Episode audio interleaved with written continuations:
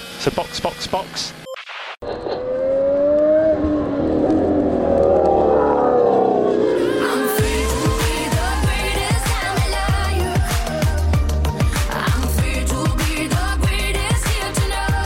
Olá, sejam bem-vindos ao episódio 80 do Box Box Box, o original, caralho, 80. Não é? Enfim, o meu nome é Eric Andriolo e hoje eu estou aqui com a Aninha Ramos. Melhor episódio possível pra gente gravar no número 80, hein? Exatamente, Caroline Cruz. Olá, com a voz mais rouca que vocês vão conseguir entender. e Juliana Miyahara. Estou triste com aquela depressão pós-GP de São Paulo e também muito dolorida ainda. Todos os meus músculos doem, mas tô muito feliz. A idade chega para todos.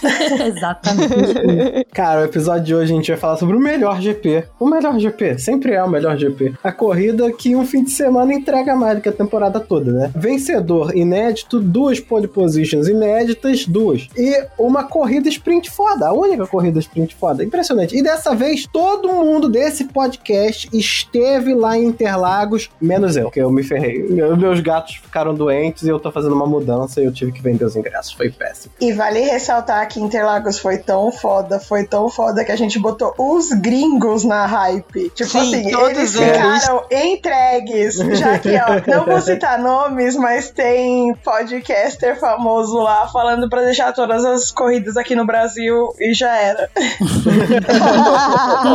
Errado ele não está. Mas olha só, a- a- enquanto a gente tava vendo, eu e a Dominique, minha esposa, a gente tava vendo a classificação. de- Primeiro que eu vi a, a sprint sozinho, e depois eu contei pra ela o que aconteceu, e ela começou a brigar com os gatos, falando assim: Olha só, eu espero que a gente ia morrer na estrada e vocês salvaram a gente com essa doença. Que é a única justificativa. Tadinho. Entendeu? Porque. E aí, e aí depois a gente entendeu que, obviamente, foi que ó, agora, agora eu descobri que eu estou com Covid e talvez eu fosse passar para todo o autódromo de Interlagos se eu tivesse ido. Ou talvez não. Então tem essa coisa aí. Então, providencial, providencial, né? Não era mesmo pra eu ter ido, era pra eu ficar em casa. É maldição do caralho. Não acredito que eu não ir nessa porra.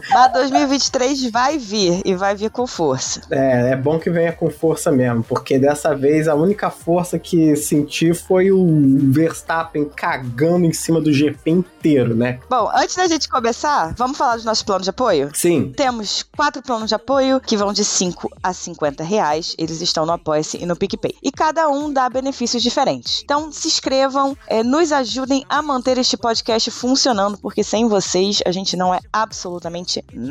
Meu irmão, olha só, não só vocês ajudam a manter essa bagaça funcionando, mas se vocês estiverem no plano certo, vocês podem participar. A gente faz um sorteio aqui, vocês podem participar no último episódio, que vai ser depois de Abu Dhabi, quando a gente vai fazer o recap dessa temporada inteira. Então, assim, eu não queria dizer nada, mas você é trouxa de não fazer. Então, vamos pra pau.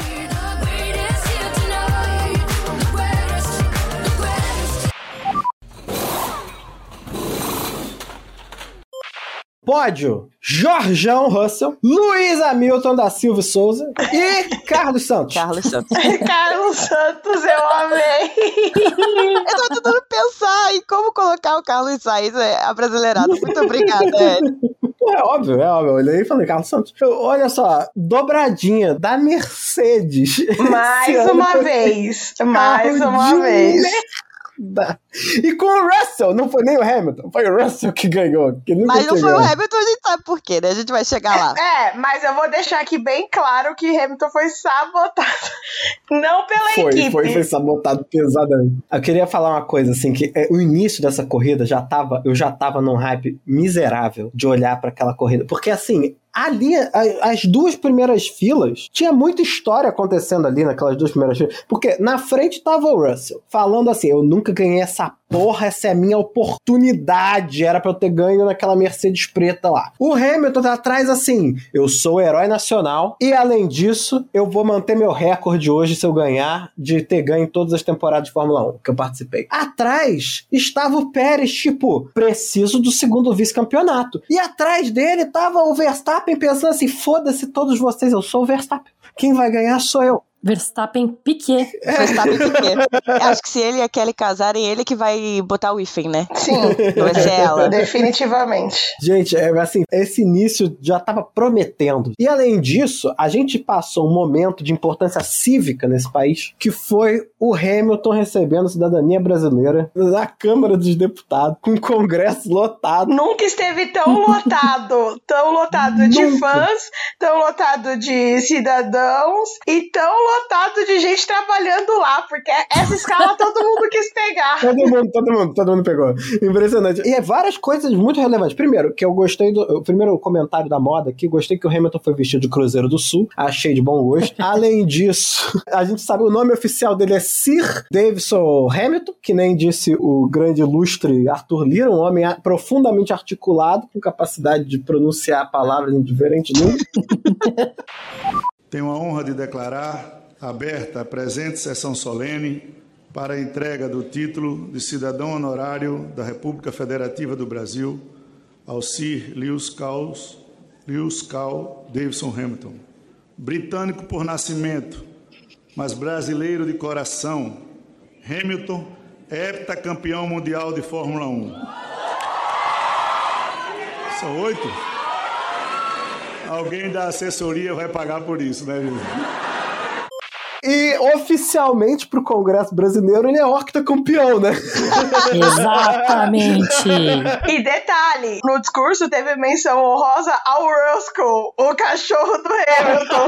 É o Roscoe, Roscoe. Rolou um Viva Rascal! Viva o Roscoe!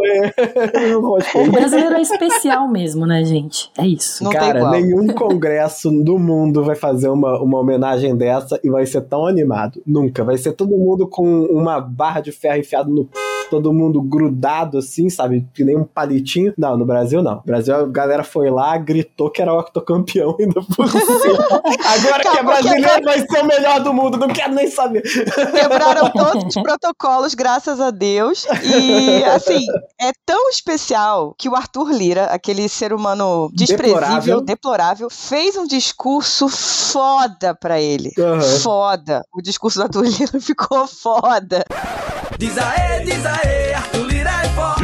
Que merda, eu tô tendo que concordar com o Arthur Lira, que merda. Pois é, foi foda. Foi um momento bem bizarramente legal, sabe? Foi, foi. Mas aí, na corrida, não foi o Hamilton que ganhou, foi o Russell que ficou intocável lá na frente, né? Foi. Mercedes sabe fazer estratégia pra quem larga de primeiro como ninguém, não sabe fazer estratégia pra quem larga de quinto, mas pra quem larga de primeiro ela sabe fazer. Ô, Então, é. o Russell nunca mais ninguém chegou perto dele, né? Cara, ele acelerou e mandou um se fode aí vocês. É. E foi tranquilo. Foi Foi tranquilo. Foi uma puta vitória, né? Em Interlagos, em cima do companheiro de equipe que é sete vezes campeão, apesar dos pesares, mas a estatística fica, né? E porra, assim, em cima de todo mundo nesse carro horroroso desse ano da Mercedes, a Mercedes mostrando que tem capacidade de ano que vem chegar e participar realmente da disputa pelo campeonato dos construtores. E realmente eu acho que a Mercedes é muito favorecida na questão da altitude, porque ela correu bem no México e Interlagos é a corrida que tá ali logo atrás, em termos de altitude. Então, Hum. isso mostra que a altitude realmente é um fator que dá um gás aí pra esse carro. Mas é que a aerodinâmica é tão ruim que não faz diferença pra eles que não tem ar. É isso. Existe essa possibilidade.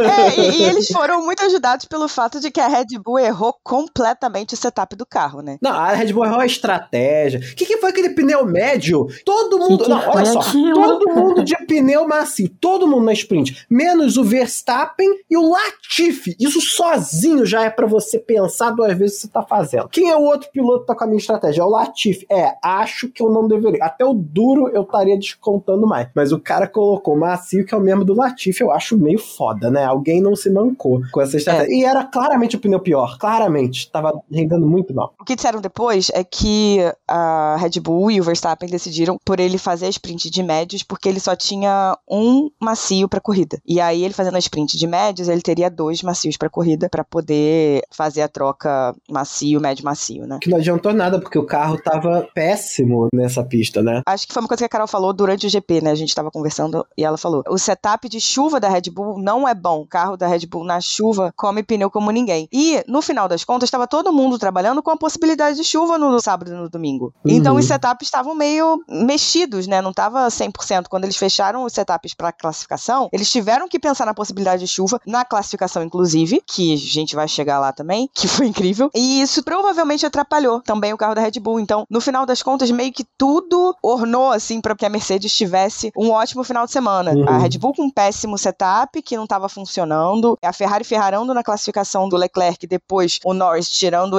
ele da corrida praticamente. O Sainz estava muito bem, mas o ritmo da Ferrari não chegou perto do da Mercedes. Então, tudo se organizou no universo para que o Russell ganhasse essa corrida. E agora a Mercedes tem dois pilotos super identificados com o Brasil. União Bracedes. Já soltei esse chip aí. Tem uma coisa também assim, eu achei que a confusão é divertida, mas no- é meio que atrapalha a corrida, né? Porque as primeiras voltas teve um monte de gente batendo e aí ficou uma barriga, né? Ficou algumas voltas assim, uma barriga, que as coisas não aconteceram porque teve safety car, aí depois os carros voltaram, ficaram meio que emparelhados, até eles voltarem a fazer pit stop, e aí a estratégia de todo mundo mexer e a coisa ficar emocionante de novo. E isso porque o Norris, sei lá por que motivo, resolveu bater no Leclerc, né? E o Leclerc deu uma sorte! Deu uma sorte Ele que ele muita sorte. girou de um jeito que só bateu a asa, cara. Porque na hora que eu vi a batida, eu falei, cara, ele tá fora, o Leclerc a minha deve estar em prantos. Eu não tava em prantos, mas eu estava. O Jaime, um amigo nosso que foi com a gente pro GP, ele falou que assim, minha cara caiu. ele me mandou um meme, assim, que é o cara, é inclusive um botafoguês, porque será? Que ele tá muito feliz antes do jogo, dançando, papapá, aí depois do jogo a cara dele tá, tipo, completamente séria e, e frustrada. E ele falou que foi isso. E, e eu senti isso. Quando eu vi, porque aonde Uhum. o A é ótimo, você vê quase tudo, você só não vê o S e o início da reta oposta. Você sacrifica os lugares de mais ultrapassagem pra ver mais pista, né? É, e a ferradura, que é exatamente onde o Norris tirou o Leclerc. E aí, quando eu olhei no telão, eu vi aquilo, cara, eu não acredito. Eu xinguei o Caralho. Norris na hora, eu falei, ah, cara, nossa, xinguei de todo quanto foi nome, e achei que ele não fosse voltar. Daqui a pouco a gente só vê aquela Ferrarizinha vindo mancando, Perdida. né? Até os boxes. Aí o caralho, eu não acredito que ele ficou. Aí todo mundo gritou na arquibancada, enfim, quando ele veio e tal. Eu não sei o que, que o Norris bebeu. Eu acho que ele bebeu depois da corrida também, porque ele ainda está falando que não foi culpa dele. Ele está falando que foi incidente de corrida. Ele tava com intoxicação alimentar, Adinha, que ele saiu pra fazer um Miss-Borner com a galera brasileira, pediu um monte de podrão, postou no Instagram ele com centro de salgadinho e, e- negócio de hambúrguer.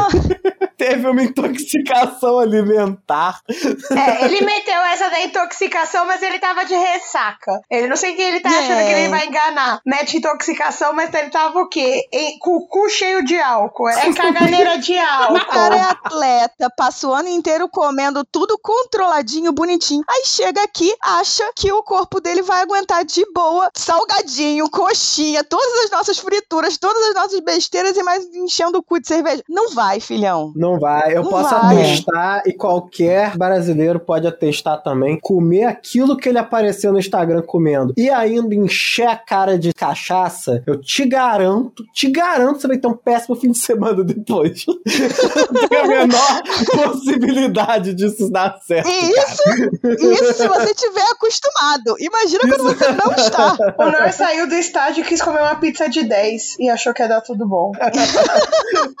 Gente, numa pista que tava fazendo 70 graus, assim, literalmente a pista Tava tava, muito com 70 quente. graus. Ele tava, ele combinou com o engenheiro dele um código que ele tinha que apertar no volante durante a corrida pra de sinalizar que tava tudo bem, assim, de tão mal que ele tava, assim. E tava todo mundo muito preocupado. Então ele tinha que sinalizar pelo código dos botões que ele tava bem. Foi até melhor pra ele que ele saiu da corrida, né? Pois é. Sabe o nome disso? Karma. Não, mas eu digo assim, é- é, ele não ia passar bem, entendeu? Se ele, que ele Uhum. corresse até o final. Então, deixa. Mas assim, porra, não precisava ter tirado o Leclerc ainda, né? é. E, e a Ferrari conseguiu dar uma. Quer dizer, a Ferrari fez bons pitstops, o Leclerc conseguiu, conseguiu passar. A Ferrari fez tão bons pitstops que eles conseguiram até tirar a sobreviseira que ficou presa no pneu traseiro direito do Sainz, sem Foi. ninguém nem perceber. O cara meteu a mãozinha lá, fuf, fu. Se você não vê em câmera lenta, você não vê o cara tirando. Parece um truque de mágica. A gente só viu a fumacinha e a gente, caralho, deu alguma coisa errada no pit stop do Sainz. Tem uma fumaça saindo do Uhum. carro dele. Mas aí ele saiu, foi, ok, então tá bom. Aí depois, quando a gente viu o vídeo, que a gente entendeu por que, que tinha fumaça, que era o plástico que tava queimando. A Ferrari não deu ordem de equipe pro Sainz, né? Pra favorecer o campeonato do Leclerc. E o Leclerc, nesse ponto do campeonato, já está puto pra caralho no rádio. Ele coringou. E coringou, coringou. Ele coringou na sexta-feira, vamos começar, né? Isso, isso. Porque a Ferrari, eu acho que o grande problema da Ferrari hoje é que ela não sabe fazer estratégia pra dois pilotos. Não sabe. Não, parece que são duas equipes diferentes. São duas estratégia. equipes diferentes, eles não se falam e eles não sabem fazer estratégia pros dois pilotos. Quando uma faz uma coisa, a outra faz outra. Não é necessário que você divida a estratégia o tempo todo. Você divide a estratégia quando você- você tem uma luta muito específica e tal, aí você divide a estratégia. No caso, não era necessário, ainda mais na classificação. Aí eles pegam e resolvem colocar pneu intermediário no Leclerc. O Leclerc está dentro do carro antes, porque assim, muita gente jogou na conta dele. Tem coisas Uhum. que dá sim pra jogar na conta do piloto. Mas olha só, o cara entra no box, tá sentadinho dentro do cockpit dele, e aí ele tá recebendo a informação da equipe de que, olha, vai chover em dois minutos, então a gente vai de pneu intermediário, que vai chover forte daqui a dois minutos. O que, que ele vai falar? Ok, faz sentido, vai chover. Só que com o Sainz eles não fizeram, eles colocaram um pneu macio, que era o que fazia sentido. Vai chover depois, a gente tenta dar uma volta com o pneu macio primeiro, e depois, Uhum. pra pegar uma volta rápida, e depois vai com o intermediário. São dois estrategistas diferentes, né? É, Assim, são duas equipes de pit wall diferentes. A equipe Uhum. de estratégia, teoricamente, é a mesma. Não, sim, mas tá, do jeito que funciona, parece que duas pessoas diferentes tiveram Sim. duas ideias diferentes, entendeu? Sim, parece que são duas pessoas analisando os mesmos dados e uma levou É. para um lado, a outra levou para o outro. As duas não se comunicaram e aconteceu o que aconteceu. Aí tá o Leclerc parado na frente para sair, o primeiro a sair. Quando ele olha para trás no espelho, todo mundo de macio. Aí você vê assim, tem uma foto dos olhos dele dele olhando no, no retrovisor e a cara dele de puta que pariu. Aí ele mete no, no rádio, eu sou o único de Inter. Aí o Chave, confirm. Esse chave Sim, também. é você. Aí, nossa, cara, nossa. E a cara do Leclerc nesse momento dá pra ver, assim, tem umas fotos de zoom e ele faz uma cara de muito puto. Ele ficou muito puto em vários momentos, né? Na batida com o Norris, ele mostra o dedo do meio, ele ficou um tempão lá, Uhum. putaço, porque nem ele acho que percebeu que o carro ainda dava pra levar, assim. E aí depois ele percebe e vai. Ele ficou muito puto. As fotos depois são maravilhosas, né? As fotos dele de- depois da classificação são maravilhosas, porque ele está claramente pistola. Uhum. Ele tá italianando Uhum. total, com mexendo as mãozinhas, né? Bem italiano, apesar dele ser monegasco, foi bem italiano, falando com o treinador dele. O André tá com os olhos do tamanho de duas bolas de gude, de tão assustado. Essa foto é a coisa mais preciosa que existe na internet. Porque você vê que assim, o Leclerc tá vermelho, mas não, tá, não é vermelho de calor, de. Não, ele tá vermelho de raiva, porque tava chovendo e toda hora ele tão quente. É exatamente isso que eu tava falando com você antes. A gente não teve essa conversa no podcast, mas a gente teve essa conversa fora do podcast várias vezes. Mas eu já falei que o momento que eu vi que o Leclerc não tá ainda para ser campeão foi o momento que o Binotto meteu o dedo na cara dele estando errado e o Leclerc não dobrou o dedo dele ali mesmo ao vivo na frente de todo mundo. Porque o Leclerc tem que dar uns tapas na mesa. Eu acho que agora ele chegou no momento que ele vai mandar todo mundo tomar no cu. Porque ele precisa, cara. Ele tem que fazer essa equipe Uhum. ser dele e pau no cu do Carlos Sainz. Desculpa aí, Julia. Mas Não, é... não é bem assim. Porque ele tá assim, ele reclama, reclama, reclama, mas ele, tipo, no final das contas, ele vai pela. pe- não vamos piorar a situação da equipe, vamos ser responsáveis. Ele tem que ser um pouco mais responsável. Então, fico muito feliz de ver o Leclerc puto, dando o dedo no meio e enfiando a mão na cara das pessoas da Ferrari, porque eu acho que é o que ele tem que fazer, realmente, se ano que vem ele quiser disputar o campeonato a sério, entendeu? Porque ele foi italianando, porque ele não tem como fazer o jeito monegástico de gesticular, que é com patacas de dinheiro na mão. Então ele faz do jeito italiano, que é enfiando o dedo na cara das pessoas. É, é isso. Eu nunca pensei que eu fosse dizer isso, mas eu acho que falta um pouco da característica do Verstappen no Leclerc, que é ser muito cuzão e, tipo, só se importar com si mesmo. Falta, Deus falta. me livre guarde. Mas Deus olha só, mas não é isso. É que assim, é aquela parada. Vo- Você precisa, para os campeões, eles têm a equipe deles, entendeu? O Verstappen teve isso de mão beijada. Ele teve isso de mão beijada pra ele, mas foi uma decisão da Red Bull. A equipe vai ser do Verstappen, o Verstappen vai ganhar tudo e ponto final acabou. Mas, tipo, o resto, ou eles constroem, tipo o Hamilton, tipo o Schumacher, ou eles roubam a equipe pra eles, tipo, sei lá, o Alonso gosta de fazer. E o Leclerc Mas tem que- vocês se a- assumem- Ferrari não vai dar pra ele. Então ele tem Mas que roubar. vocês assumem que essa briga não tá acontecendo. Essa não, parada. Tá, tá acontecendo, mas o Leclerc é frouxo. É, ele tem que está deixar de ser acontecendo, está frouxo. acontecendo pra caralho. Está acontecendo É. a ponto de ter proposta da Mercedes vindo pro Nicolas Todd botar na mesa do Binotto. Tá acontecendo. Sacou? Ai, ai. Só que tá tudo lá atrás, não tá acontecendo na frente. O que tá acontecendo é óbvio que tá acontecendo, mas o Leclerc é um frouxo. Ele é um frouxo, Aninha. Desculpa. Porque é um você frouxo. não está vendo! Porque você não está Ah. vendo, por isso que você está falando. Tanto está acontecendo que tem a notícia de hoje, hoje, hoje, terça-feira, 15 de novembro, que a Ferrari tá pensando seriamente, está negociando com o Fred Vasser para entrar no lugar do Binotto. Tchau, Binotto. Vai com Deus, meu amigo. Vai pela sombra. E vocês acham que isso é por quê? Porque. Bela porque tchau. ele não tá brigando. Bela ele não tá tchau. brigando, ele tá brigando pra caralho. Tem história de que depois de Silverstone eles tiveram uma puta discussão, aí foi a história do jantar depois. Claro que eles botaram panos, mas eles discutiram e aí eles foram jantar em, em Mônaco pra tentar aparar as, as arestas. E a própria gerência da Ferrari não está feliz com a forma como as coisas estão acontecendo. Então, assim, na verdade, está tudo acontecendo ali atrás. Ele só não vai fazer igual o, o Verstappen fez agora com a história do Pérez. Atualizando aqui a fofoca da Ferrari, a Ferrari se pronunciou dizendo que as especulações da saída do Binotto são falsas, totalmente sem fundamento. O que não quer dizer absolutamente nada. Tá parecendo o Daniel dizendo que vai ficar na McLaren. Piada Ferrari, qualquer coisa, né? Beleza, a gente vai esperar.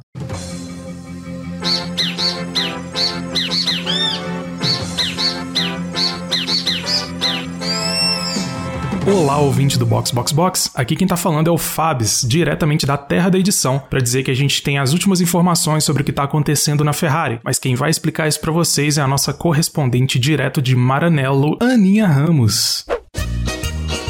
O que eu tô entendendo da parada é o seguinte: o Binotto virou TP, né, Team Principal, é, no lugar da Riva Bene, porque o Riva Bene tinha muitos problemas com a equipe de é, mecânicos, com a parte de engenharia. Tanto é que o carro de 2019 não foi maravilhoso, nem de 2018. Apesar de Vettel ter conseguido lutar por alguma coisa em, em 2018 e 2017. E aí, o Binotto começou a trabalhar pro carro de 2020, né? É, ele que trabalhou no motor, ele não trabalhou no carro de 2019, mas ele participou do motor. E ele planejou o carro de 2020. Só que em 2020 teve aquela questão do, do, do motor que ah, ninguém sabe ao certo, mas todo mundo sabe. E teve que ser feito com potência a menos. Então o carro foi pensado para ter um motor com uma potência X, e aí teve que botar um carro que a potência era muito menor. E aí todos os problemas de, de aero que o carro tinha ficaram ainda mais, mais óbvios. Então, na verdade, o que aconteceu em 2020 foi um reflexo de muitas outras coisas que aconteceram antes. Né? O Binotto, de fato, começou a trabalhar com o carro na parte técnica em 2020 para 2021. Aí o carro de 2021 veio um pouco melhor. Eles não fizeram um grande motor em 2021, porque em 2022 eles estavam focando para fazer um motor novo por causa do congelamento. Então eles botaram foco para 2022, porque não ia ter como fazer um carro vencedor em 2021 depois de 2020 tão merda que eles tiveram. Teve a história do Vettel, que na verdade foi o John Elkann, que não quis renovar, não foi o Binotto. O Binotto estava falando com o Vettel para renovar e o Elkann não quis. O Elkann quis alguém novo. E aí o Binotto foi atrás do Sainz. Inclusive, eu acho que foi o Binotto, se eu me lembro certo, que falou pra já demitir o Seb no início do ano, pra ele poder procurar outros times. Porque se fosse deixar pro final do ano, ele ia ficar sem opções. Aí, pra esse ano, quando começou o ano, ele já sabia que teria problema de motor. Então, o foco dele tava no. do Binotto, tá? Tava no desenvolvimento do motor, do carro, enfim, toda essa história. Porque ele sabia que isso ia acontecer.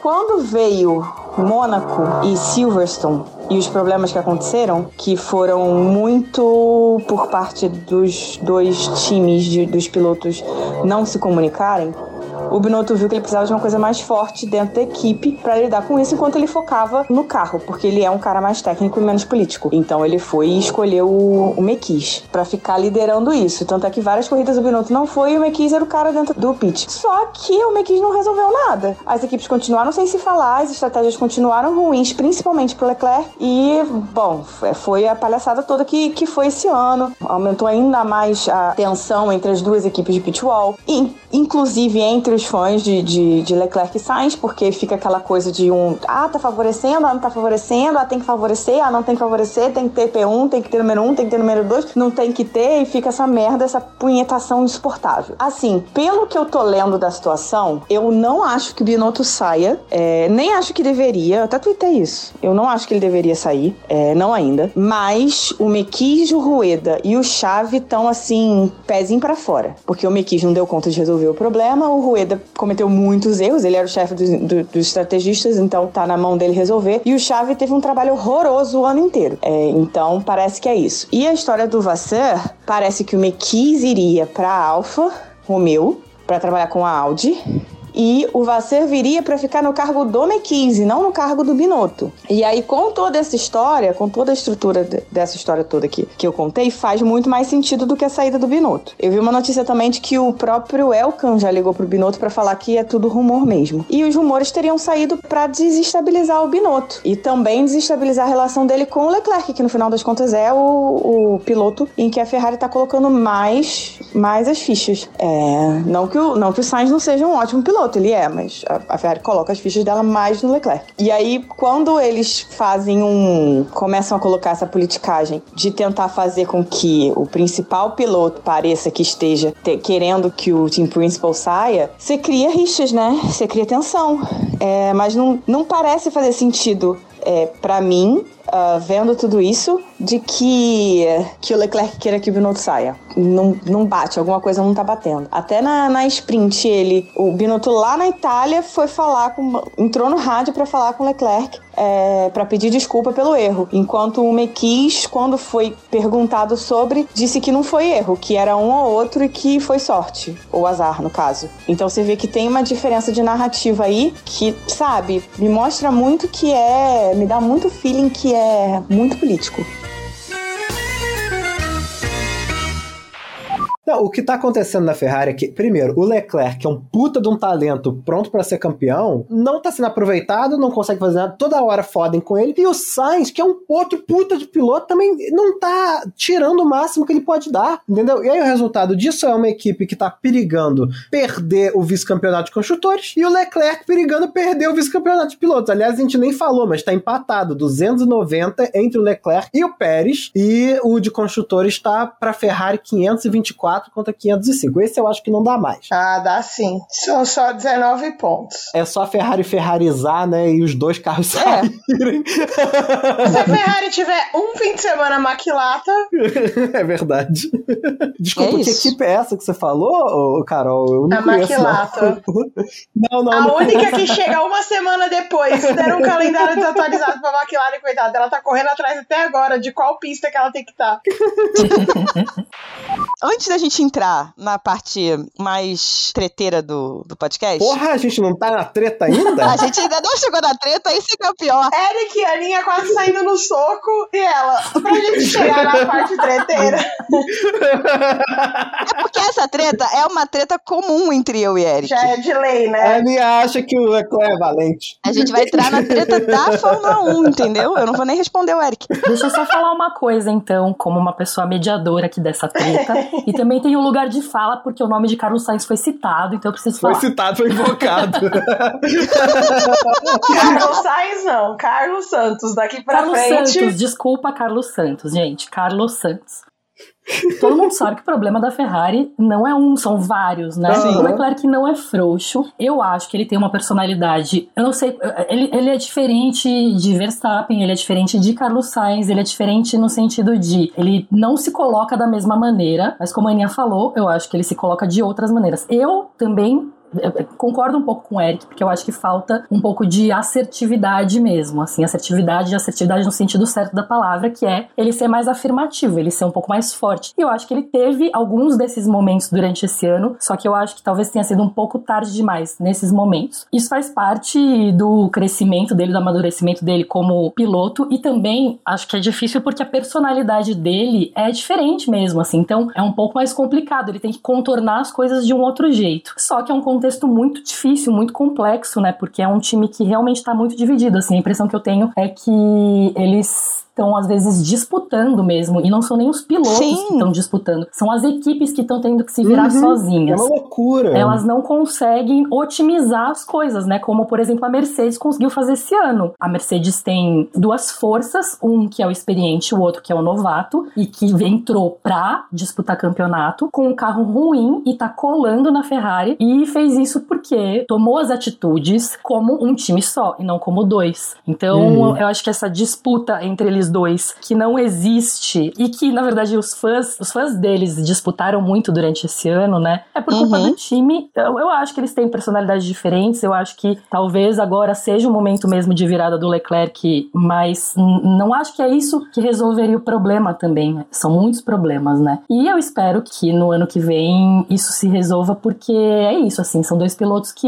estão tendo resultados muito aquém do que eles deveriam. E é triste, né? É triste pra todo mundo que tá acompanhando, porque era pra ter uma disputa esse ano e não teve. Eu quero aproveitar que a Juliana, que é a voz da razão, veio aqui pra quali- só qualificar aqui, porque eu tô falando com a Aninha uma parada que a gente já conversou no TV, mas o ouvinte não sabe que a gente já conversou. Mas a minha questão não é que o Leclerc não reclama, é óbvio que ele reclama, ninguém acha que não, é, mas é que em muitos momentos, na hora que ele tá com a faca e o queijo na mão e mandam ele fazer, ele não faz, entendeu? Eu, eu sinto falta do tipo, eu estou com o carro, eu estou na pista, eu vou fazer o que eu quiser, entendeu? E foda-se. E eu acho que ele, ele aceita muito essa cultura de PR, sabe? Da Ferrari, sabe? Que ele tem que ser, ele tem que ser comportado, na hora do rádio ele tem que ser comportado, não sei o que. Ele, eu sinto ele muito contido. E eu acho que ele tinha que aprender com um outro grande filho da puta que não é o Verstappen, que eu acho que hoje o Verstappen não é exemplo pra ninguém, mas outro grande filho da puta que é o Alonso. Que foda-se, entendeu? Foda-se, foda-se. A corrida é minha, o carro é meu, eu tô aqui na frente e eu vou fazer porque eu quero ganhar. E eu não precisa ele ser um escroto. Eu acho que se o, Leclerc se transformasse num escroto, também ninguém ia gostar dele, né? Porque parte do que faz as pessoas gostarem tanto do Leclerc também é que ele é um cara legal, além dele ser um bom piloto, né? Mas, cara, não precisa ser antidesportivo, ele não precisa tratar as pessoas mal, mas ele precisa entender que tem horas que ele tá coberto de razão e ele tá com tudo na mão dele e ele não precisa acatar ordem, entendeu? Porque no fim das contas, quem as pessoas veem na televisão é o piloto. Não adianta a gente veio aqui falar que a Fórmula 1 realmente é um esporte de equipe, é um esporte individual mais coletivo que existe. Essas coisas todas, né? Que tem uma equipe enorme, um monte de meca. Tudo bem, mas no final das contas, o piloto é que tá lá na frente, o piloto que decide a corrida, o piloto que ganha o maior salário. Então ele tem que, sabe, sustentar, sustentar essa parada. É só isso que eu acho que o Leclerc precisa, entendeu? Eu entendo o que a Aninha tá falando, mas eu acho que você ser campeão não é só você ter o melhor carro e ser mais talentoso. Você tem que mostrar que você quer mais do que todo mundo, sacou? O Hamilton sabe disso, o Verstappen sabe disso, o Alonso que eu acabei de citar também sabe disso, entendeu? E todo mundo que. O Russell sabe disso, com certeza sabe disso, entendeu? E eu acho que o Leclerc tem que aceitar isso. Eu acho que ele sabe, mas ele tem que aceitar isso. Essa é a minha, minha visão. Antes da gente ir pra parte das tretas Red Bullers, então, só pontinhos pra gente falar. Um, Kevin Magnussen pole na classificação. Ué, Magnussen! Ué, Magnussen! Mais que isso, eu quero deixar claro que ele aguentou uma volta e meia na frente, tá? Na sprint. Porque eu achei que ele ia cair na primeira curva. Ele aguentou uma volta e meia, ele foi muito guerreiro. Foi, ele foi honrado. Foi, ele foi muito guerreiro. Ele caiu atirando. E não só o Magnussen foi muito bem na sprint, como o próprio Mick. Foi, É, o Mick verdade. largou em vigésimo e ele terminou a sprint em décimo segundo. Então, Uhum. assim, foi um bom final de semana pra Haas, apesar do Ricardo ter tirado o Magnussen da corrida depois. Ai. a- o desempenho da Haas foi bom, no geral, né? Enquanto ela esteve correndo, o desempenho foi bom. Você me lembrou disso? É. Que o, o Ricardo fez essa caga. Que raiva. Vai, vai, passa. vai, segue adiante. Não, acho, que- acho que é bom porque aí dá pra puxar pra outro ponto. Ricardo fez esta cagada fenomenal, tirou o Magnussen. Os dois carros ficaram parados ali, eu não sei o nome da curva, naquele Szinho ali depois da ferradura. E, bom, safety car, vamos lá. Demorou um pouquinho pra vir o safety car e a FIA libera trator na pista. De novo, com os carros rodando atrás do safety car. Então, tava na pista? Tava. Eu entendi que tava na grama. Ficou na grama, mas ficou, tipo, na linha. Eu tenho foto, eu filmei. Ficou na linha da pista. Um ai de um piloto e ele ia em cima do, do trator. É, assim, se o Lando Norris tivesse com aquele pensamento de classificação que ele adora ultrapassar os limites de pista, ele tinha pegado o trator. Porque ele tava na linha. não era Por um muito trator, pouco. eram dois ainda por cima, Eram né? dois tratores. Dois. Foram dois tratores que estavam na pista. Aí, ai, porque tava, é uma área muito muito lenta do traçado, não precisava da bandeira vermelha, não sei o quê. Gente, não. Acho que já passou da hora de parar de achar que não precisa usar a bandeira vermelha. Usemos a bandeira vermelha quando necessário. Inclusive, principalmente quando você precisa colocar um trator na pista. O trator atravessou a pista. Uhum. Foi um momento em que os carros estavam longe? Foi. Mas o trator precisou atravessar a pista indo e atravessar a pista voltando. Com o carro do Ricardo pendurado. Se acontece qualquer coisa, aquele carro cai, parou todo mundo no meio da pista, né? Uhum. Então, assim, não tem por que não ter dado a bandeira vermelha. Sem contar que foram muitas voltas até conseguir tirar. Porque era, não era um lugarzinho fácil de tirar, assim. Não era um negócio fácil de fazer. Então foram muitas voltas ali em safety car, sabe? Acho que teria sido melhor pra corrida se tivesse tido o- a bandeira vermelha e tivesse recomeçado. De verdade. E pra terminar, um pontinho, porque eu ri, mas eu ri, eu ri tanto. Na sprint, o Alonso e o Ocon se bateram, né? Sim. Aí o Alonso ficou falando no rádio bocas e boas do Ocon, depois na, na entrevista pós-corrida falou que com o Ocon era sempre assim, com o Ocon com o Pérez foi assim, com o Ocon e Verstappen foi assim. Falou daquele jeito que ele fala, né? Como se ele tivesse o correto. E ele ainda mandou É. um. Só falta uma pra acabar essa merda. Pesadelo. Então assim, desceu o cacete no Ocon, tá? Nas entrevistas, aí chega no dia seguinte, no dia seguinte... A punição é pra quem? A punição é pra quem? Mágica, Alonso! Mano, tu tava reclamando, era tu que tava errado, filhão. Nossa, mas o que eu ri. E detalhe, né? Ele fala que só falta uma corrida pra essas coisas acontecerem. Tudo bem, a gente sabe do histórico do Ocon, com companheiros de equipe, mas também teve toque entre quem? Entre os pilotos da Aston Da Martin, Aston. né? No Stroll, no Vettel. E aí e ele o acha que Stroll acabou. faz estrolada o tempo todo. O Stroll ama dar uma fechada, dar uma, um zigue-zague na frente do, do companheiro de Ah. equipe. Pois é, vai ser o ano que vem dele, com o filho do chefe Pois é. dele. E ele tá reclamando do Ocon. O Stroll faz umas coisas que é pique Ricardo, assim. Uma loucura, sabe? Um negócio de piloto que não sabe o que tá fazendo. ok, parei. Mas o Ricardo tá tipo Stroll, hein? Já tem umas três É. corridas. Eu acho que é mais isso. O Ricardo tá meio tipo Stroll no momento. Só pra falamos de Ricardo, tem altos rumores que Mariana Becker trouxe pra gente, notícia, de que ele vai fechar como piloto reserva da Red Bull. É, pois e é. aí eu fico pensando, ele tá de olho na vaguinha do Checo, hein? Com certeza. Mas não, não vai rolar, né, gente? É. Não sei, depende.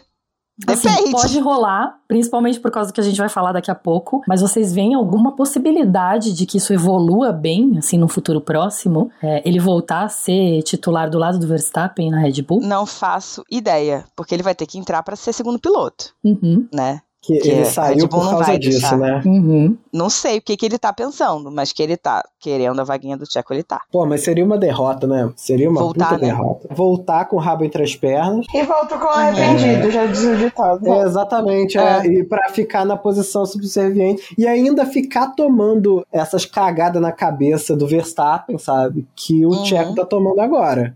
Uhum. Entendeu? Que o Verstappen vai, vai sacanear e vai falar: sacaneei mesmo, a equipe é minha. Então vamos pra maior treta, assim, né? Momento tretas monumentais. A gente entra. tá cheio. Exatamente. vamos começar com Checo e Leclerc, então, só pra gente começar devagar? Não, não, não. A gente vai falar do Verstappen. Eu vou nesse episódio eu vou falar do Verstappen. Não, a gente vai falar do Verstappen, eu só tô querendo começar devagar. Não, devagar de coisa. Porque o Verstappen tá envolvido em todas as cagadas. O, o- caralho, olha só. Eu queria saber o que que passa na cabeça dessa tilápia. Porque eu fico me esforçando aqui a temporada inteira pra não cair de pau no Verstappen de graça. Falando, não, é um ótimo piloto. Não é isso. Mas o cara tem zero espírito esportivo, Ele cara. é sujo, ele é sujo. Ele Ele é é sujo sujo. de uma forma tão feia que ele é sujo e não tem vergonha de admitir. Porque ele poderia muito Nenhuma. bem só ter ficado calado. Todo mundo sabia que era de propósito. É igual o sogro dele, caralho. É igual o sogro dele.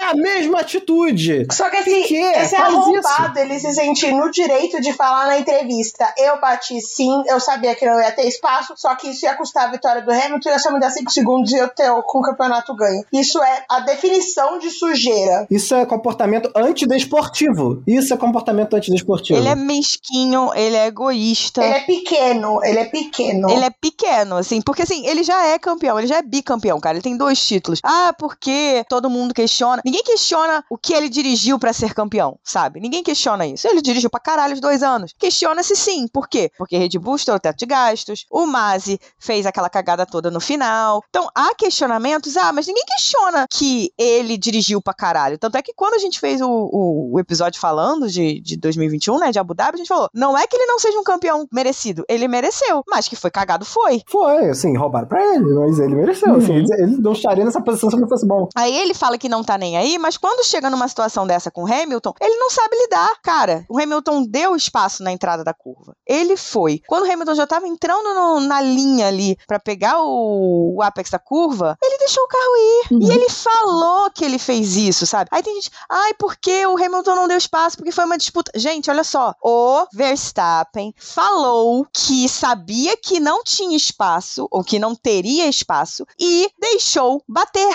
Não é tipo, nós estamos olhando pra aquilo e lendo isso. Não é. Não é. É, ele falou isso. Ele falou. Eu não tô lendo, eu não tô analisando. Porque assim, eu lá, inclusive, achei que a punição fosse ser pro Hamilton, porque eu achei que ele tinha deixado pouco espaço. Uhum.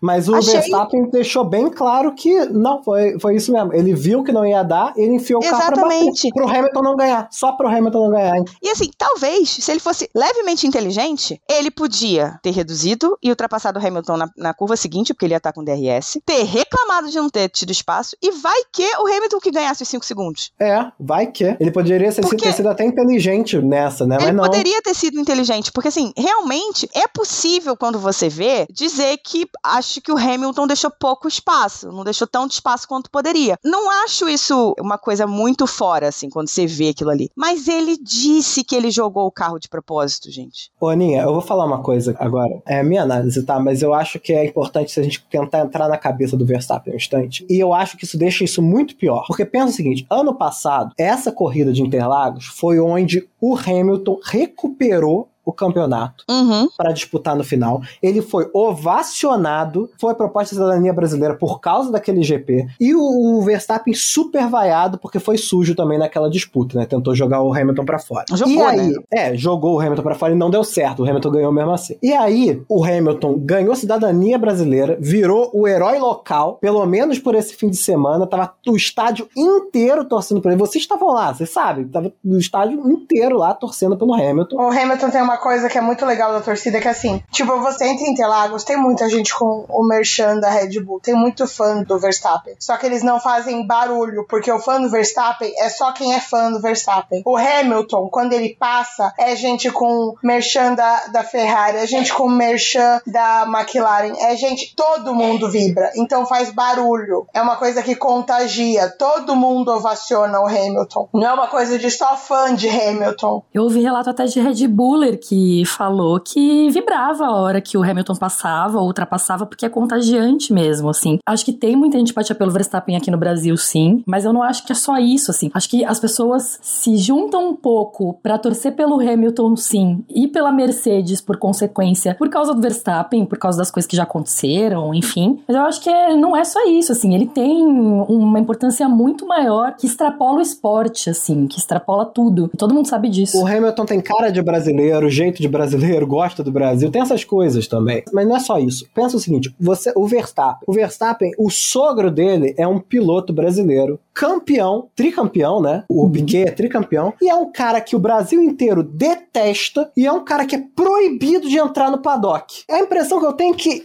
é recalque, tá ligado? É tipo, o Hamilton é meu rival, o Hamilton tá sendo ovacionado, vai ganhar essa porra, eu não tenho que perder, eu vou jogar ele pra fora. Porque o, o Piquet não pode entrar no paddock porque defendendo o Verstappen chamou o Hamilton de neguinho repetidamente. Uhum. Eu acho que Então, sim, faz tipo, sentido isso, Eric. É isso é recalque. Isso é. na- cara, nada tira da minha cabeça que isso é recalque. Ele tá puto com o Hamilton, porque o Hamilton virou o herói nacional e o parente dele, que é piloto brasileiro, nascido e criado, várias vezes campeão aqui, todo mundo detesta. E, e detesta porque defendeu ele contra o Hamilton. E aí, na hora que o Hamilton vai passar ele, ele falou: foda-se, o Hamilton não vai ganhar em casa. Entre Uhum. aspas, em casa, né? E ele tem essa percepção, e aí eu vou falar de corrida, né? Ele tem essa percepção muito clara na cabeça dele, você vê quando ele fala, de que o Hamilton nunca deixa espaço pra ele. Como se ele deixasse muito espaço pros outros, tá? Como se ele fosse o cara mais leal nas disputas, né? Vai Mas o. Hamilton joga duro com ele. O Hamilton joga duro com ele, mas o Verstappen fala como se fosse o maior absurdo do universo. E como se o Hamilton fizesse isso o tempo todo. E quantas É. vezes ano passado a gente não viu, na verdade, o Hamilton na situação em que o Verstappen estava no domingo e o Hamilton tirou o pé. Quando o Hamilton não tirou o pé, aconteceu o Silverstone. Uhum. É. Uhum. Exatamente. Silverstone foi a hora que o Hamilton falou: chega, né? Eu não vou mais tirar o pé. E o Verstappen tá acostumado. O Verstappen é muito bom. Ele tá acostumado a passar com facilidade. Quem ele não consegue passar com facilidade? O Hamilton. Os outros ele passa muito mais fácil. O Hamilton joga duro com ele. Ele reclama. Ele reclama igual um bebê chorão, cara. Que ai, o Hamilton não me deu espaço. Não deu espaço. Ele não quer que você passe, cara. É simples assim. Mas aí, se, enquanto a gente tá vendo de fora, a gente pode ficar na dúvida. Ah, de quem foi a culpa? Foi isso, foi aquilo. Porque jogo duro é difícil, né? Uhum. Dividida, né? Dividida é difícil você dizer quem é o culpado. Poderia dizer que era acidente, incidente de corrida, poderia? Podia, podia. Mas ó, aí o Verstappen chega na entrevista e fala assim: Eu vi que não ia dar, eu bati porque preferi tirar a corrida do outro. E aí, o Verstappen, sei lá, vai na internet falar assim: eu não, eu, eu não tô entendendo. O Verstappen sempre pensou primeiro nele. E é isso que a gente gosta. Não, ele não tava pensando nele, sacou? Ele Uhum. tava pensando no Hamilton. O Hamilton alugou um triplex na cabeça dele. É, Até alugou- hoje. Não tá nem disputando mais e alugou um triplex na cabeça dele. É, ele tava pensando no Hamilton, não tava nem pensando em si. Ele podia ter batido e, e saído da corrida, entendeu? Ele não tava nem pensando em si. Ele não pensou nisso, sabe? E, e mesma coisa com o Pérez. Ele não pensou nele. Pensou no Pérez, entendeu? Ele Uhum. pensou em se vingar. Ele pensou em se vingar. E eu acho que isso é o contrário do que o pessoal tá falando. Um piloto que pensa sempre em si mesmo, todos pensam. Isso não se engane. Tem ninguém ali que pensa primeiro nos outros pilotos. Ah, Eles ah. pensam todos primeiro em si. Mas o que o Verstappen fez não é pensar primeiro em si, cara. O Verstappen fez é, sei lá, uma quantidade inacreditável de recalque. Isso é comportamento antidesportivo, sabe? Isso em certas categorias, certos esportes, isso é desclassificação. É mesquinhez, sabe? É mesquinho. E assim, uma coisa que me incomoda muito nesse tipo de comportamento também é a falta de zelo pela segurança dos dois. Porque assim, se fosse É. só ele, que ele vai correr o risco de bater na parede, problema. Tipo Silverstone. É, mas assim, ele não está nem aí que aquilo ali poderia gerar um acidente sério. Porque Uhum. assim, uma coisa é, vou usar, vou comparar com o Norris, que tá dizendo que não foi culpa dele. Mas ele não fez de propósito. Ele estava disputando a posição, o carro deu ali um. saiu um pouquinho de frente, não virou tudo que podia. Ele podia talvez ter usado um pouco mais a pista, mas ali no traçado que ele fez, o carro saiu um pouco de frente, ele bateu no Leclerc. Não foi de propósito, né? Mas houve um acidente. Poderia ter acontecido alguma coisa? Poderia, mas não foi de propósito. Agora, no caso do Verstappen, ele pensou no que ele ia fazer, sabe? E o tempo de reação de piloto de Fórmula 1 é um tempo de reação muito rápido, né? Todo mundo sabe. Assim, ele vendo lá na frente o que, que ia acontecer, ele pensou no que ia fazer. E quando ele pensou no que ia fazer na mesquinhez dele, ele não pensou na possibilidade de que aquilo ali podia ter dado uma merda. Ou ele não ligou pra possibilidade de que aquilo poderia ter dado uma merda. Talvez porque a sensação de segurança deles hoje com, com esses carros seja muito grande. Não É, sei. né? Ele sobreviveu a uma batida. Aquela de Silverstone foi uma batida pesada e ele saiu andando. Pois é. Então, assim, não sei se isso pode ser uma composição, mas, assim, me espanta muito, porque uma coisa é eles não terem medo. E, assim, o piloto Fórmula 1 não vai ter medo de correr, nem medo de disputar uma posição. Tá certo. O que me espanta é você não ter, pelo menos, a noção de que, caralho, isso aqui pode ter uma consequência grave pro outro cara. Não pra Uhum. corrida. Pra corrida eles estão disputando. Se o cara sair da corrida, pra ele tá tudo bem. Mas que o cara poderia ter batido. O cara poderia ter sofrido um acidente mais grave. E eu acho que isso, quando a gente começa a ter pilotos agindo desse tipo de forma, agindo de propósito, eu acho que essa é a questão. De propósito, de uma forma em que poderia ter causado um acidente muito maior. Se fosse uma curva mais rápida, o Hamilton tava na parede. É, é. Aí que eu acho que começa a pegar. Aí a gente tem que falar também sobre as questões de troca de equipe, porque uma delas envolve o, Verstappen, né? Teve o problema de troca de ordem de equipe da Ferrari, que foi um problema do pitwall, né? O Leclerc ficou o tempo todo dizendo: gente, pensa no campeonato, pensa no campeonato, deixa eu trocar com o Sainz, deixa eu trocar com o Sainz. E a ordem não veio. E quando o Checo fez isso na Red Bull, o pitwall falou pro Verstappen trocar com o Checo. Os dois estão empatados. Qualquer dois pontinhos de uma posição conta pra cacete pra a, a corrida, a última corrida, né? E Sim. o Verstappen virou no rádio e falou: Eu já dei os meus motivos, eu não vou fazer isso. Depois de não dar a posição, né? Ele não responde a ordem. Ele não responde. Deixa passar e quando é questionado, ele fala: Não, gente, eu falei que eu não ia fazer, não. Já, já falei no verão passado que eu não vou fazer, e é isso. Gente, é muito complexo. Assim, eu, eu fui muito. Meu tweet deu uma viralizada, né, sobre o Verstappen. E assim, falando um pouco ainda sobre o lance com o Hamilton, o que as pessoas não entendem é que elas acham que a gente tá criticando o fato de ele ter disputado. E aí eles usam aquela frase do Senna, né? É, If you no longer Aham. go for a gap that exists, you're no longer a racing driver. Se você não for pra uma disputa onde existe lá uma possibilidade de você passar, você não é mais um piloto de corrida. Só que, gente, o, o problema é que, sim, depois ele admitiu que ele sabia que ia dar ruim. E, e outra, é burrice, assim. Ele não precisava ter feito isso. Além da, da insegurança, do perigo que a Aninha citou, ele não precisava ter feito isso. Ele estragou a Não. própria corrida. Ele se prejudicou mais do que ele prejudicou o Hamilton. Então, concordo quando o Eric fala que aqui ele, ele se sente pior. Eu achei que esse ano inteiro ele foi mais maduro, teve atitudes melhores é, em relação a, a- Ele teve um comportamento melhor frente a situações difíceis e na pista também, sim. Só que aí parece que chega aqui no Brasil, é, sei lá, ele é invadido pela energia que realmente é, tem justificativa, assim. Todas essas justificativas que o Eric deu. Olha, eu acho que não é Brasil, não. Eu acho que é Hamilton mesmo. Eu acho que ali é pessoal. Não, sim, mas eu acho que o Hamilton,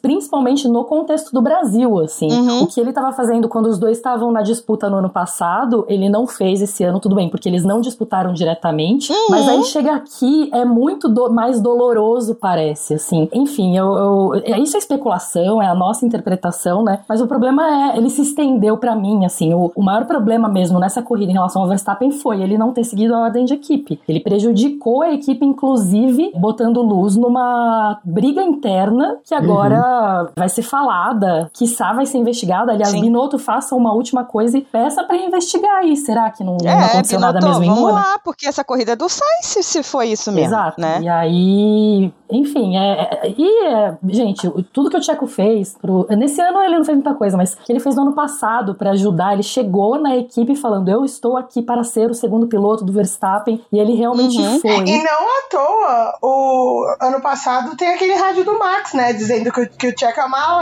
uma lenda. Uma lenda. Então, assim, Uhum. se não fosse Pois o é. Tcheco, eu acho que o Tcheco ajudou tanto quanto o Mazzi, sabe? Considerando que foi um campeonato decidido por três pontos, né? Uma Uhum. coisa assim. É, a diferença do primeiro pro segundo lugar em uma corrida, eu acho que é três pontos, né? São sete, né? Na verdade. É, 25 18. Então, se o Tcheco tivesse realmente aberto, do jeito que o Bottas abria, né? se ele tivesse aberto para outras pessoas passarem, poderia ter mudado realmente. Assim, o Tcheco foi um ótimo escudeiro, assumiu que ia ser o segundo piloto e tal. Só que, tipo, o Verstappen já ganhou. Já ganhou, cara. É aí que entra a mesquinhez, né? Porque vamos chegar no, no, no assunto que a gente tá rodeando, rodeando, a gente não fala. O Verstappen decidiu que não ia dar a posição, e aí a TV holandesa, a Viaplay, falou na transmissão deles que isso estava acontecendo porque o Tcheco teria assumido pro Horner e pro Marco que a batida na classificação de Mônaco foi proposital. Como estava a classificação de Mônaco? O Leclerc lá na frente em P1 ia fazer o, a pole de qualquer maneira, porque estava vindo voando na, na segunda volta também. Sainz em P2, Tcheco em P3, Verstappen em P4. Verstappen vinha para tirar o P3 do, do Tcheco. Estava vindo voando para tirar o P3 do Tcheco, quiçá o P2 do Sainz. O que, que o Tcheco faz quando percebe que ele não tá melhorando a volta dele? Bate. Enfia o Bennett. Bennett. Aí ele bate, aí o Sainz ainda dá uma rodadinha, bate nele também, não sei o quê. Bom, acabou a classificação. O Verstappen falou no rádio de que, ah, isso não pode acontecer, não sei o quê, porque é o segundo ano seguido que isso acontece, né? Tá bom. Só que ficou por isso, pra todos os efeitos, ele rodou, ele perdeu a traseira e rodou.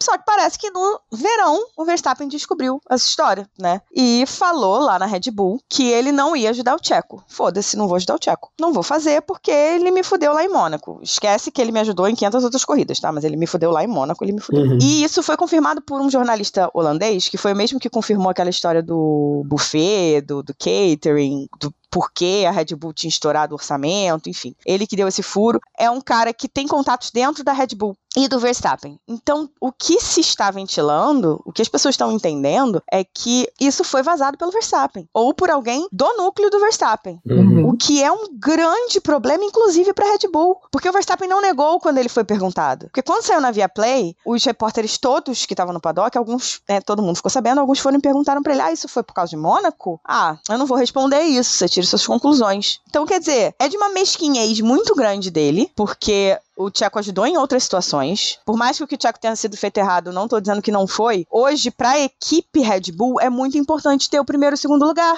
Que aí eles Uhum. vão ter campeão, vice-campeão e título de construtores. Tudo que eles puderem ter, eles vão ter. É muito importante pra Red Bull. Então, quando o Verstappen vira e fala não vou ajudar o Tcheco, ele não tá falando não vou ajudar o Tcheco. Ele está falando não vou ajudar a equipe, sabe? E, e isso é mais importante até num contexto esportivo, né, de- da Fórmula 1, como um esporte de equipe, do que o fato de ele não querer ajudar o Tcheco. Por isso que chama ordem de equipe, né, gente? Por isso que chama ordem de equipe, sabe? Ele não quis ajudar porque o Tcheco parece que bateu em Mônaco de propósito. E aí ele falou que não ia ajudar. Ponto. Pessoal, notas para os 10 pilotos que chegaram em primeiro lugar. em primeiro lugar, É, isso aí. Eles chegaram em primeiro lugar no nosso coração. E a Aninha vai começar, então começa aí, dá as notas para os 10 pilotos. Vamos lá. Primeiro lugar, George Russell, nota 10. Não fez absolutamente nada errado. Lewis Hamilton, em segundo lugar, eu dei 10 pela recuperação, né? Teve um ritmozinho um pouquinho menor, mas assim, acho que a recuperação dele depois da batida faz com que a gente tem que dar um 10 pra ele, não tem como. Carlos Sainz, nota 10 também. Acho que fez tudo que a Ferrari permitiu, com 500 mil paradas, enfim, fez o que pôde. Leclerc, nota 10, foi tirado da corrida, remontou pra quarto lugar, ultrapassou o Norris duas vezes depois que o Norris tirou ele da corrida, enfim, nota 10. Alonso, nota 10 também, chegou em quinto com essa Alpine depois de largar em 18, se eu não me engano. Verstappen, nota 0. Assim, não vou nem.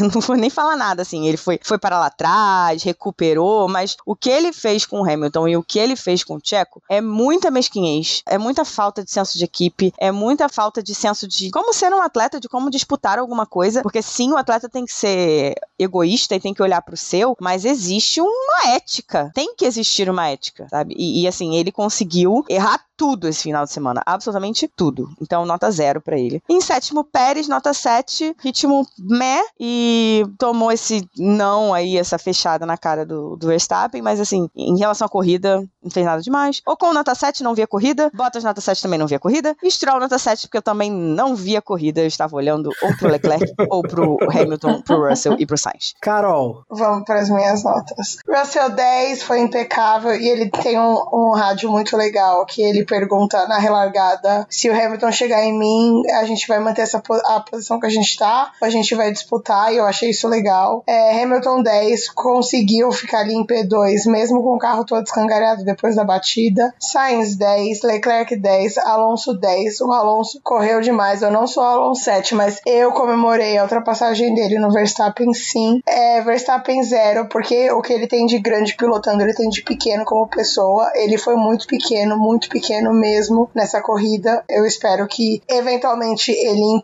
ele se torne alguém melhor, dado aí é, os, as pessoas que ele pode se inspirar. Duvido que ele queira se inspirar no Hamilton, mas ele pode se inspirar no Sebastian, que também no, no começo da carreira não era uma das melhores pessoas e hoje é esse cristal. Então eu espero realmente que ele cresça como pessoa, porque ele é muito pequeno. E ele, se ele continuar assim, ele vai entrar para a categoria de pilotos que possuem mundiais e que não são citados nunca. Pérez 7 é, fez o que tinha para fazer, tentou ali com é, a troca de posição, não conseguiu, é, mas ele correu bem. É, Ocon, Bottas e Stroll 7, porque como a Aninha falou, eu tava tão focada nas outras partes da corrida que eu não consegui vi- ver a corrida deles, e eu acho que esses três aí estão sempre nessas posições, então um 7 merecido aí pelo mais do mesmo. Ju, Jorjão da Massa, primeira vitória no melhor lugar possível para se ganhar. Então 10, impecável, não errou. Hamilton 10, se recuperou lá do toque e ele estava perdendo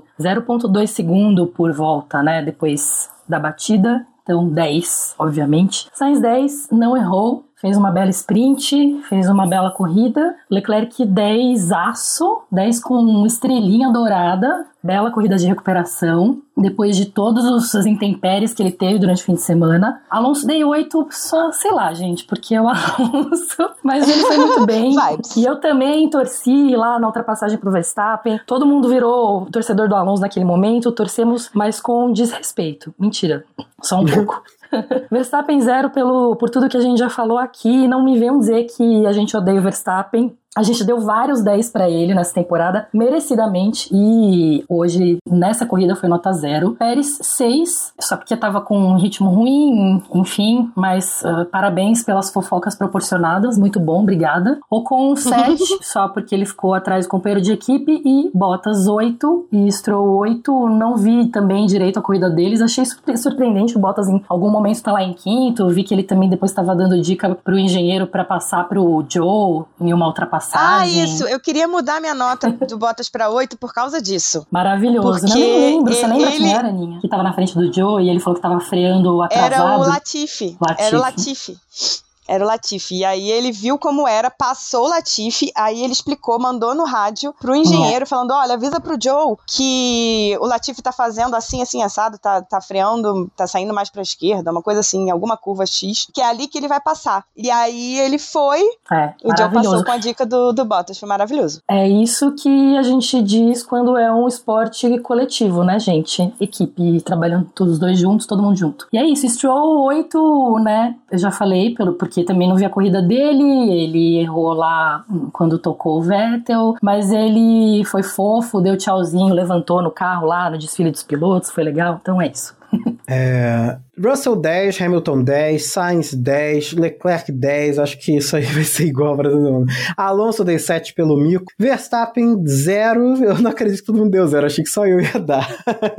Mas, assim, é isso que a Aninha falou de que tem uma ética e a Carol falou que é aquele que nunca vai ser lembrado. Isso é porque, cara, no esporte não é assim tem uma ética, o esporte é uma ética. Ele, o esporte é antes de mais nada. Então, a ética do esporte, sabe, ser desportivo, sabe, ser um bom esportista, um bom atleta, uma pessoa que respeita as regras, que tem honradez, porque o esporte nada mais é que uma competição dentro de certas regras. É só isso, sabe? Não é um vale tudo. Então, vale mais seguir essa ética do que ganhar. Isso é básico de qualquer esporte. Então, assim, o Verstappen, mesmo que ele tivesse ganhado hoje, ele teria zero, porque ele não foi um atleta, não foi um esportista. Ponto final. Pérez, 8, porque não sei nem porque eu dei 8 pra ele. Ocon, 8 também, porque eu acho que ele fez umas boas ultrapassagens. Bottas, dei 7 e Stroll, 6 por causa de estrolado. Então, a gente não ia dar menção honrosa nem desonrosa, porque eu tinha colocado uma menção aqui. E aí, como é que foi que você falou, Eric? Essa equipe nem existe? Era uma, era uma menção, uma equipe laranja que nem existe mais no grid. Pois é. Só que aí agora o Eric tava falando do, né, da ética desportiva e tal, não sei o que. E eu lembrei de uma coisa muito irônica, talvez. Ontem, Logo depois dessa bagunça toda do Verstappen, a GQ lançou a revista, né, com o esportista do ano sendo o Max Verstappen. É, do ano, parabéns. Acho que não tinha momento pior para se lançar essa revista. Ele realmente teve resultados excepcionais, mas acho que para você ser esportista do ano tem que ser mais do que isso. É mais do que ganhar, né? É mais do que ganhar, acho que você tem que ser um exemplo. E ele não tem sido um exemplo é, esse ano. A gente vê na internet o mau exemplo que ele tem sido. É, fica aí a minha menção desonrosa para esse lançamento da GQ que caiu no pior dia possível depois dessa merda colossal que ele fez, né? E aí nós temos também as notas dos nossos ouvintes. Russell, nota 10. Lewis, nota 10. Sainz, nota 10. Leclerc, 10. Alonso, nota 9. Max Verstappen, nota 0. Pérez, nota 8. Ocon, nota 8. Bottas, nota 9. E Stroll, nota 8. Acho que todo mundo concordou. Russell, Hamilton, Sainz, Leclerc e Verstappen. Foi isso? Sim, Nós foi, e os foi. ouvintes. Muito bom. nossos apoiadores. Isso aí. E o Leonardo Fernandes deixou uma menção desonrosa pra McLaren pelo conjunto da obra do final de semana. Aí ele botou assim: pensei em dar uma menção desonrosa pra McLaren pelo conjunto da obra deste final de semana. Mas Ricardo, batendo de forma amadora, Lando com intoxicação alimentar e dois DNFs, acho que já foram punidos o suficiente. Boa. é, é, Leonardo, estamos todos na mesma página. É. antes da gente encerrar esse episódio que foi tão fenomenal quanto a corrida de Interlagos, a gente precisa agradecer aos nossos queridos apoiadores. Primeiro, um muito obrigada de coração para todos os apoiadores do plano Smooth Operator e um agradecimento nominal ao Leco Ferreira, Hugo Costermani, Leonardo Santos, Thaís Costa, André Andriolo, Jéssica Médici, Letícia Gal, Rodolfo Tavares, Carol Polita, Jaime de Oliveira, Diogo Moreira, Liane Oshima, Vitor Martins e Bruna Soares. Muito obrigado, pessoal, por manter esse podcast vivo. Vocês se ligaram que a Carol, com a voz toda fodida, agradeceu vocês nominalmente. Quero que vocês se sintam muito honrados. Eu gritei muito Bora Papi Interlagos. Divulguem a gente nas redes, é arroba castboxboxbox no Twitter e no Instagram. Falem com a gente, é, a gente sempre interage lá, a gente tá sempre lá. A Aninha tá no Twitter o tempo todo, Ju tá no Instagram também direto. Então, olha só, manda e-mail pra gente se vocês quiserem, que é o podcast boxboxbox.gmail.com, também é a nossa chave do Pix. E avalie a gente na plataforma que você estiver ouvindo, Spotify ou outra, com cinco estrelas, o número máximo de estrelas aí, para ajudar na divulgação no algoritmo, beleza? E a gente fica por aí. Box, box, box. Box, box, box. Box, box, box, até Abu Dhabi. Okay, so Max will let you through. Que Max le va a dejar pasar. Yeah. Thank you for that, guys. Thank you. I'm sorry about that, Checo. We'll debrief everything afterwards. Yeah, it shows who, who he really is.